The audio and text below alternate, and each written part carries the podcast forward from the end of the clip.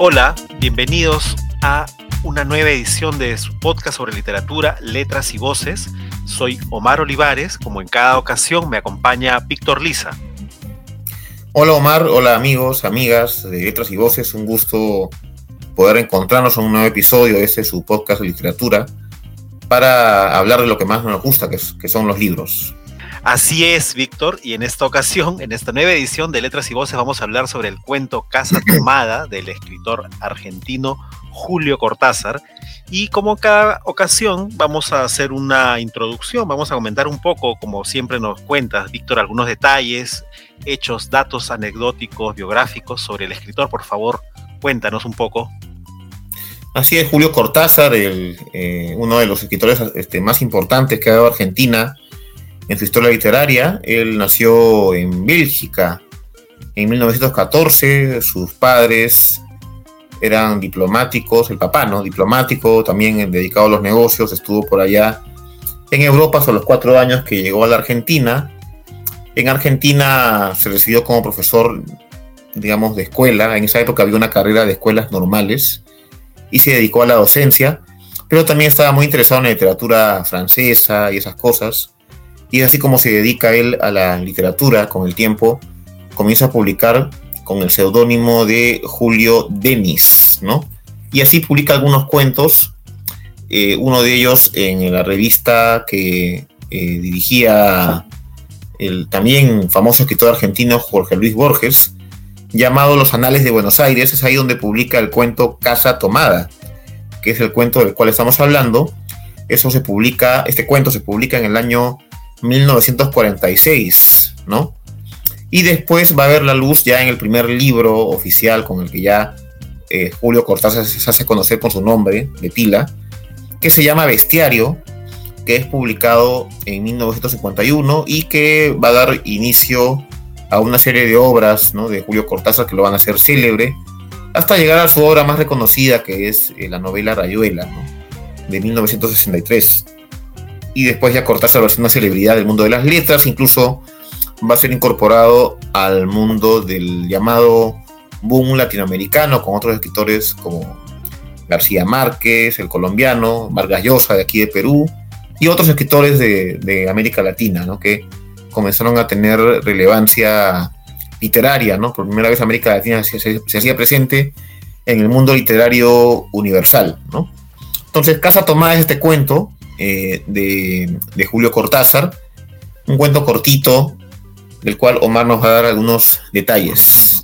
Eh, antes de hablar del cuento de Casa Tomada, quisiera un poco comentar sobre, añadir algunas cosas a lo que has mencionado de este escritor, de Julio Cortázar. ¿no? Yo eh, confieso que alguna vez intenté leer, bueno, varias veces intenté leer Rayuela. Sinceramente, una de las novelas que más eh, laureadas, más aclamadas, escritas de las escritas por Cortázar y la verdad es que nunca he podido terminarlo, lo confieso con un poco de vergüenza, pero es una novela un poco compleja en la estructura, entonces me perdía entre muchas partes de, de esta historia. Y lo otro que quería mencionar es, como tú decías, ¿no? Fue una figura que cobró relevancia, fue parte de las delegaciones, si no me equivoco, de la UNESCO también, ¿no? Para la promoción de la cultura y efectivamente uno de los pilares del movimiento bautizado como el boom latinoamericano, serie literatura. Y para comentar precisamente de lo que nos reúne hoy en este nuevo episodio de Letras y Voces, vamos a hablar del cuento Casa Tomada, de Julio Cortázar. Entonces, a ver, decirles un poquito la historia. Es una historia de una pareja de hermanos en sus, digamos, 40 años, que vienen a una casa en las, eh, no en Buenos Aires, en Rosario, si no me equivoco, en Suipacha, ¿no? En la ciudad de Suipacha, en la zona de Suipacha. Es una casa grande, la describe el narrador, el narrador que está en el narrador que está en el cuento, una casa en la que dice que podrían vivir ocho personas tranquilamente y sin estorbarse, pero que tiene una peculiaridad que poco a poco nos la va a mostrar en, la narración. En esta casa viven, como les digo, dos hermanos, uno el narrador y su hermana Irene. Van haciendo su vida tranquila en el día a día, la limpian, se dedican a pasar la hora porque viven de sus rentas, las rentas que les llegan del, los campos que tiene. Entonces tienen una vida holgada, tranquila, no necesitan trabajar. De vez en cuando van a hacer las compras, buscando cosas. Él, por ejemplo, se queja de que en las librerías no encuentra nada nuevo de literatura francesa, que es lo que busca. Habla de que todo lo último o lo más reciente para el año en el que están, que es mediados de los, de los 40, lo último que llegó de Francia fue el 39 pequeños detalles que va dándonos el narrador para poder eh, ubicarnos tanto en el espacio como en el tiempo. Pero en el desarrollo del cuento de Casa Tomada, efectivamente, alguien toma la casa, ¿no? Hay una serie de hechos o de, no sé cómo comentarlo, hay una serie de hechos, hay una serie de extraños ruidos que suceden en la casa y que obliga a los hermanos a ir poco a poco a dejar los espacios, ¿no? A dejar o abandonar o no volver a usar algunos espacios, salas, habitaciones que simplemente trancan la casa y ellos van como que replegándose en algunos espacios que aún van quedando libres de esta supuesta, no sé, invasores, podríamos decirlo, que toman precisamente la casa, ¿no? De ahí, obviamente, el, nombre de, este cuento. Pero tú, Víctor, no sé si no quieres complementar esta parte de repente de describir la historia o algún comentario ya para poder avanzar en, lo que estamos haciendo hoy día sobre este cuento. Sí, eh, efectivamente, como mencionas, son dos hermanos mayores que ya, eh, en todo caso, para la época, digamos, y para la edad que tenían, ya habían descartado la idea del matrimonio y creo que preferían la comodidad de una casa, como tú dices, donde podían vivir ocho personas cómodamente, sin estrobarse, y que preferían esa comodidad, ¿no? Esa comodidad de estar en la casa haciendo actividades muy puntuales, ¿no? La hermana que se dedicaba a tejer, Irene, se dedicaba a tejer, un pasatiempo muy de la época, creo que hasta ahora, eh, muy relajante, por cierto y que eh, para poder tener los insumos, pues el hermano, el único que salía de la casa, ¿no? A conseguir los, la, lana, los materiales que necesitaba su hermana para tejer y de paso buscar eh, algunos libros, ¿no? Sobre todo de literatura francesa. Ese detalle que tú mencionas es bien interesante, ¿no? Del año 1939, porque todo parece indicar que no llegaban libros desde ese año por el tema de que había iniciado la, Segunda Guerra Mundial y Francia estaba pues este, ocupada por, los nazis. ¿no? Los nazis. Entonces, eh, por esa razón seguramente coloca eso, aunque no lo, no lo explica, ¿no? pero se puede intuir un poco esa, esa dimensión. Y como tú dices, no sabemos si son entes, si son acciones, si son espíritus malignos o chocarreros, pero la casa, los, los ambientes de la casa de a pocos van siendo ocupados con fuerzas extrañas, ¿no? Y ellos entonces tienen que ir de a pocos ir cediendo los espacios de la casa, ¿no? Es decir, ¿no? Eh, estoy en una casa X, ¿no? Por decir, y de pronto ya no puedo entrar eh, a mi taller. Entonces el taller se queda tomado y ya te tienes que resignar a vivir con lo que tienes en, en otros ambientes. Y después queda tomada la cocina y después uno de los baños y así hasta que finalmente es como un encierro que se va haciendo cada vez más este, más pesado, ¿no? De alguna forma creo que se va, se va, aunque el cuento es bastante corto, se va describiendo un poco las sensaciones que sienten los protagonistas de ir, de, estar, digamos, en una casa ya encerrados donde, digamos, podían vivir cómodos, sin necesidad de salir posiblemente, se van quedando cada vez más encerrados ¿no? de lo que estaban. Eh, claro. Es un poco y lo relaciona un poco con lo que eh, todavía estamos viviendo ¿no? en la pandemia.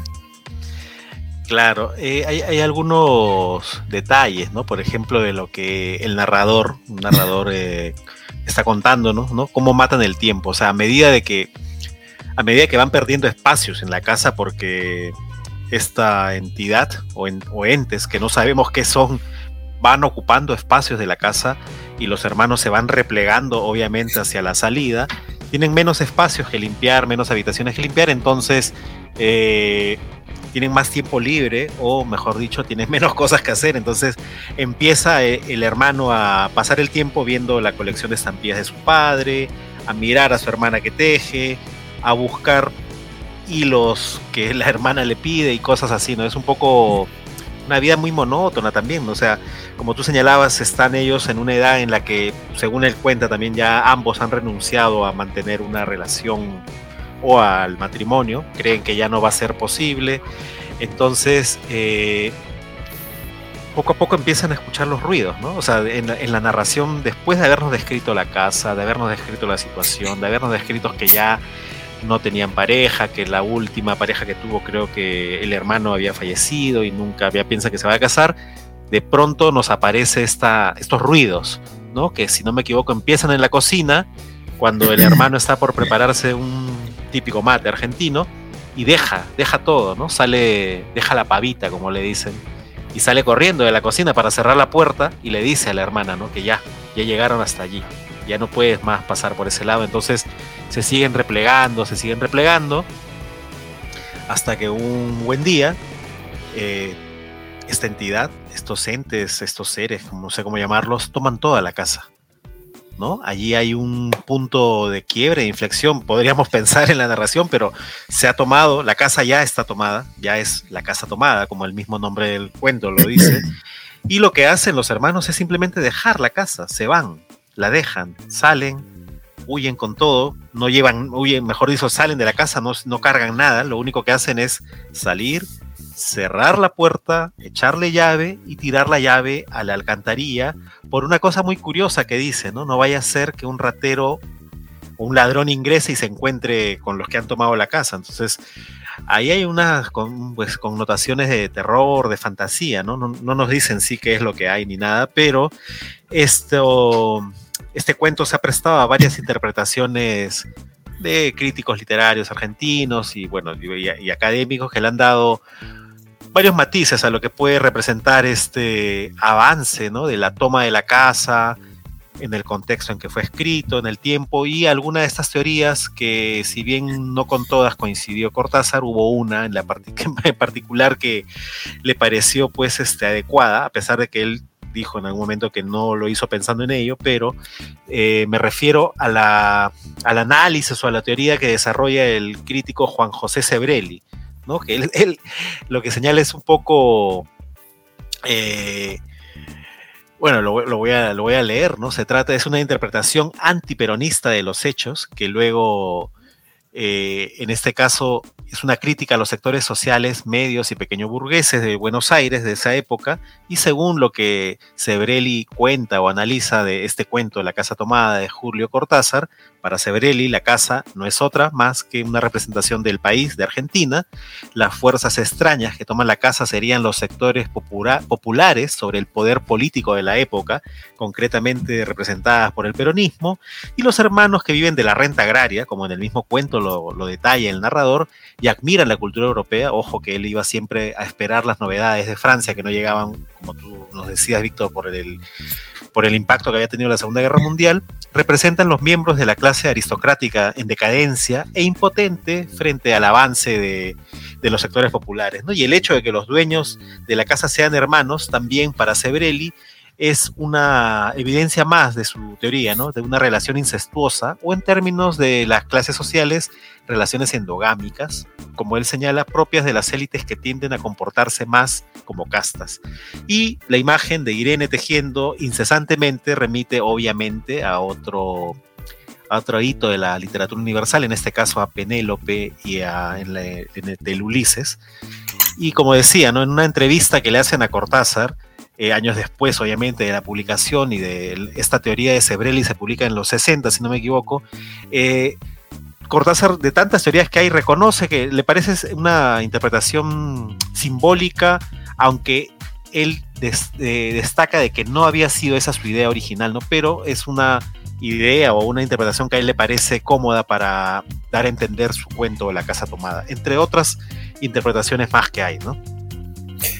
Sí, esa interpretación que señala Somar eh, de Sebrelli, este sociólogo, intelectual y filósofo argentino, digamos que es una interpretación más política de, de este cuento, ¿no?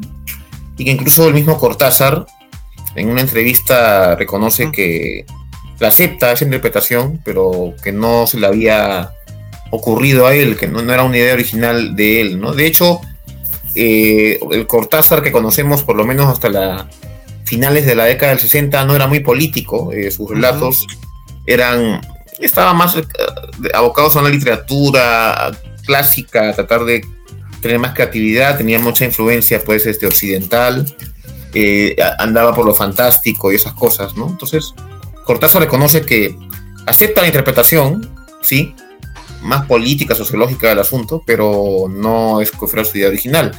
Hay otras interpretaciones, otras hipótesis sobre qué, este, digamos, eh, qué podría, qué, quisiera decir con este cuento, ¿no? Casa tomada, ¿no? Eh, puede haber ahí una cuestión psicoanalítica, casi de este, tema maternal, ¿no? Eh, la casa sería como el útero materno del cual no se, no se quiere salir, ¿no? Por miedo al exterior, que puede enlazarse un poco con la otra teoría política, ¿no? No quiero contaminarme con lo que viene de afuera, con lo que viene del pueblo, pero bueno, el pueblo peronista en este caso te va rebasando, ¿no? Te va, va tomando de una, de una, de una otra, otra forma la, casa, ¿no? Este, también puede ser un asunto generacional, tipo, este, no tolera lo de afuera las nuevas generaciones y me encierro en mi mundo, pero al final son rebasados, ¿no? Me hace acordar este cuento eh, de Oscar Wilde, me parece que es, El fantasma de Canterville, ¿no? Donde eh, el fantasma, que está hace tres siglos en una casa antigua, más bien es al revés, ¿no? El fantasma está ahí e intenta hacer como unos, como que asusta a los habitantes nuevos de la casa y los habitantes no les da ni, ni susto, más bien le da risa lo que hacen, ¿no? ¿No? Eh, me has acordado un poco ese cuento, sino que es al revés. El fantasma bien huye porque no puede con los nuevos habitantes. Aquí más bien los hermanos no pueden con lo que toma la casa, no sabemos si son entes, fantasmas, espíritus chocarreos, no se sabe, ¿no? es hábil para no dar a entender qué cosa es, ¿no? O qué cosas son los que están allí, ¿no? Eh, en fin, son interpretaciones diversas que se dan a este cuento desde lo político hasta lo sociológico, lo psicológico, de alguna, de alguna manera, ¿no? Pero está el tema de la que finalmente eh, los hermanos son expulsados, ¿no? De su, de su, de su bastión, de su feudo, donde supuestamente están a salvo, no hay nada que los pueda perturbar ni molestar del mundo exterior, pero lamentablemente terminan saliendo de allí, ¿no? Eh, o sea, todas las interpretaciones que se puedan hacer finalmente devienen en ello, ¿no? Eh, desde, desde, lo más político, sociológico, hasta lo más psicológico, thriller, como quieran llamarle. sí, yo, quiero leer una cita de una entrevista que donde el mismo Cortázar habla sobre este cuento, ¿no? Estamos en este episodio de Letras y Voces comentando, conversando sobre el cuento Casa Tomada del escritor argentino Julio Cortázar. Y Julio Cortázar sobre este cuento lo que dice es, yo soñé Casa Tomada. La única diferencia entre lo soñado y el cuento es que en la pesadilla yo estaba solo. Yo estaba en una casa, que es exactamente la casa que se describe en el cuento, se veía con muchos detalles y en un momento dado escuché los ruidos por el lado de la cocina y cerré la puerta y retrocedí. Y en ese sonido estaba el espanto total. Yo me defendía como podía, cerrando las puertas y yendo hacia atrás, hasta que me desperté de puro espanto. Entonces me precipitaba a cerrar la puerta y a poner todos los cerrojos para dejar la amenaza de otro lado.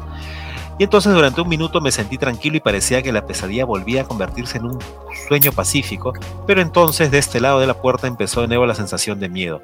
Era pleno verano, yo me desperté totalmente empapado por la pesadilla era ya de mañana, me levanté, tenía la máquina de escribir en el dormitorio y esa misma mañana escribí el cuento de un tirón.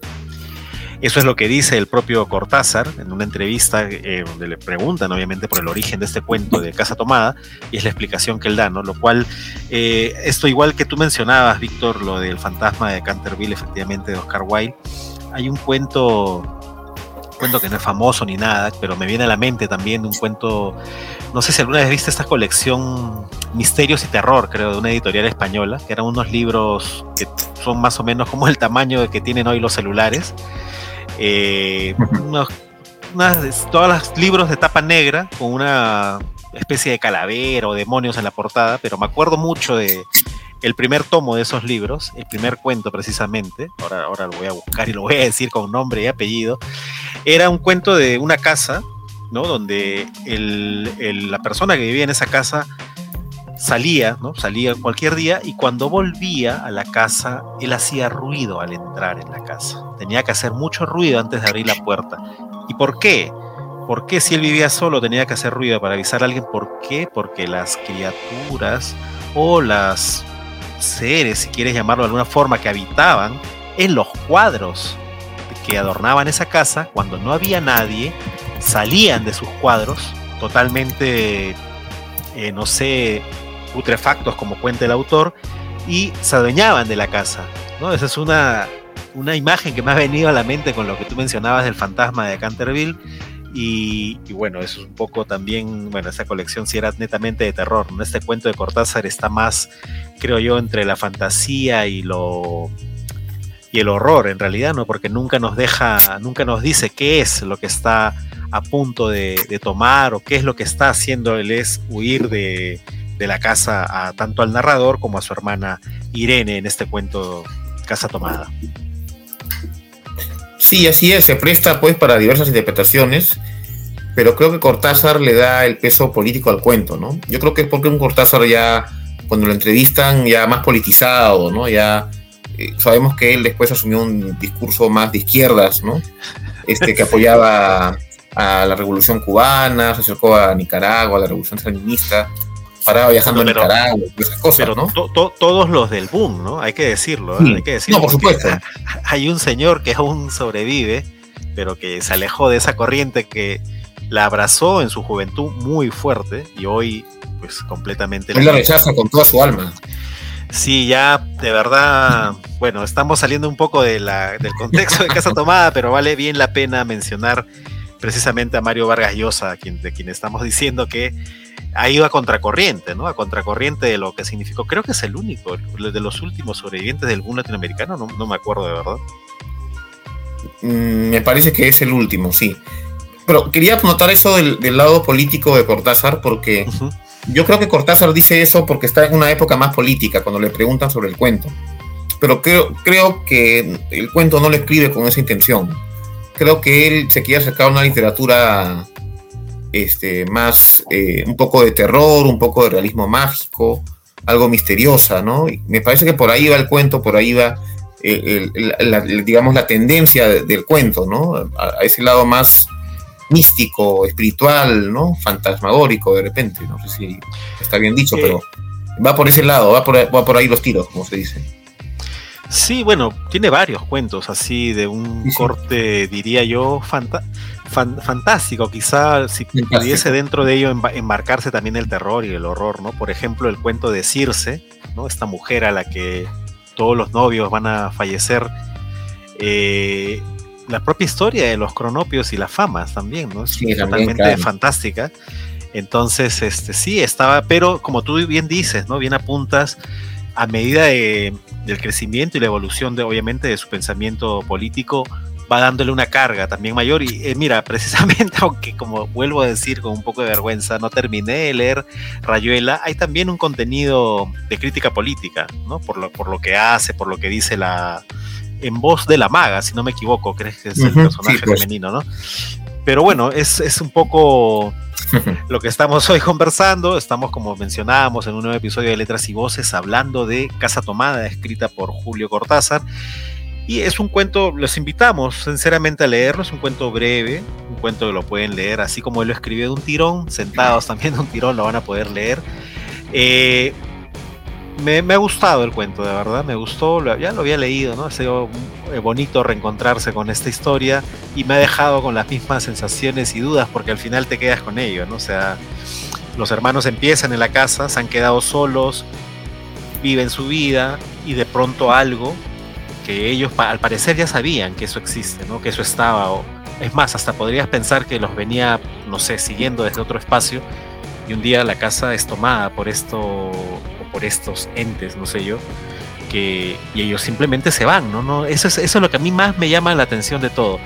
No hacen el mínimo esfuerzo de nada por defender su propiedad, por defender su casa, su espacio, simplemente van tomando las habitaciones, ellos las van perdiendo, un día completan de tomar toda la casa, ellos simplemente se van, echan llave, tiran la llave a la alcantarilla y chao, ¿no? A seguir viviendo de sus rentas en otro espacio seguramente, pero a mí es un poquito lo que me deja con esta sensación de estos finales abiertos, ¿no? No, sabes lo que viene, lo que queda, ni lo que pasa, pero esa es un poco la magia de los cuentos y precisamente de, esta magia que también Cortázar habla en la fera, ¿no? La felicidad de todos los cuentos. Sí, así es. Es este un poco la, onda de Cortázar, del Cortázar este cuentista, ¿no? Eh, creo que es un poco la tónica y que creo que la mantiene a lo largo de, su, de sus obras cuentísticas que después eh, eh, tiene una obra un poco más, digamos, prolongada en, cuanto a cuentos que en cuanto a novelas, ¿no? Sí. Este, pero sí, definitivamente este, Cortázar ha sido un autor que ha marcado la historia de la literatura no solamente en Argentina, sino en latinoamericana y por qué no decirlo a nivel mundial, ¿no? Sí, definitivamente. Además, eh, ha sido reconocido, su obra ha sido traducida a varios idiomas, a los principales, al inglés, al francés. Entonces, definitivamente ha sido, es un escritor parte del, mundo latinoamericano que obviamente le ha dado la vuelta al mundo con su, con su obra, con su narrativa, ¿no? Sentando un, poniendo a la Argentina en el ojo del mundo en realidad, porque creo que la mayoría, si no me equivoco, gran parte de sus cuentos, no de sus novelas en este caso, pero casi todos sus cuentos transcurren en, Argentina, principalmente en Buenos Aires. Sí, creo que ubica más Argentina que, que Borges, ¿no? Sí. sí, lo que pasa es que, bueno, pero hay que decir que buena parte de su vida también la vivió en, París, Cortázar. Sí, por supuesto. ¿no? Pero Borges sí, es que Borges, los cuentos de Borges en realidad, como el último que comentamos, ¿no? La biblioteca, no recuerdo el nombre. De Babel. La biblioteca de Babel es totalmente sin un espacio ni tiempo determinado. Ut, Atlon y Utbar, creo que se llama el otro cuento que también igual, o sea, hablando de Borges, ¿no? El informe de Brody, o sea, Mm, creo que salvo los dos senderos que se el jardín de los senderos que se bifurcan, creo que no me acuerdo ahorita otro de Borges que hable de la misma Buenos Aires, pero seguro que sí, leyendo un poco lo tenemos, pero bueno, no queremos extendernos más hasta hasta acá hemos llegado en esta nueva edición de Letras y Voces. Hemos comentado, conversado sobre el cuento Casa Tomada de Julio Cortázar, el escritor argentino parte del boom latinoamericano, del movimiento llamado boom latinoamericano. Yo soy Omar Olivares, me despido hasta acá, les dejo un abrazo a todos nuestros oyentes, invitándolos a seguir, eh, a seguirnos en todas las redes sociales que nos encuentren y a escribirnos por las mismas, los mismos canales, si quieren hablar, comentar de repente alguna idea o sugerirnos algún autor, cuento o novela. Yo me despido, hasta la próxima y los dejo en compañía de Víctor. Así es, hasta luego amigos, amigas de Letras y Voces. Nos estamos encontrando en un próximo episodio. Hasta luego.